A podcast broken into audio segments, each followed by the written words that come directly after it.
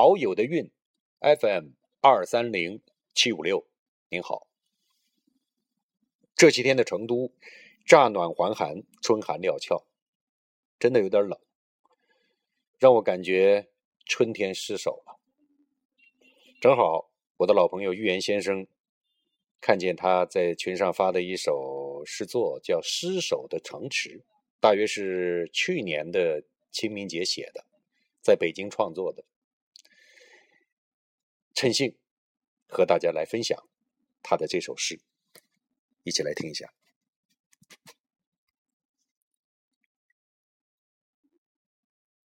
失守的城池，春天，青草和野花将我的城池沦陷，我的内心如此脆弱，残缺的城墙。八面来风。以往的季节，我四门紧闭，一直坚守在书桌旁，紧握一支笔，或摊开一本书，像古代迷信黄金屋的秀才。书卷上那些死去多年的大人物，身世隐秘，深不可测，让我晨昏颠倒，忽略身边的事物。他们模糊的身影在我眼前游走，听他们胡说八道，渐变为传颂后世的名言。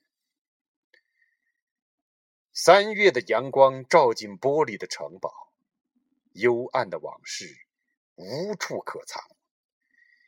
我看见青草和野花，像揭竿而起的暴民，从天边潮水般奔涌而来。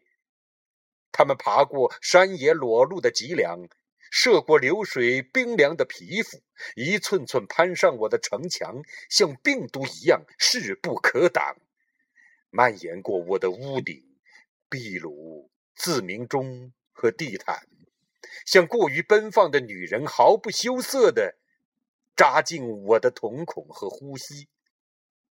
这些铺天盖地的敌人呐，让我的内心。一片片倒塌，支离破碎的城池被青草和野花占领。历史在这个春天生动而香艳。好，这就是我的老朋友预言先生在北京去年的清明节写的这首失守的。城池，我在失守的春天，在成都的春熙路王府井百货后街盘参寺旁边，面对着喧哗与骚动的市井，朗诵了这首诗。希望你能喜欢，并有同感。下次节目再见。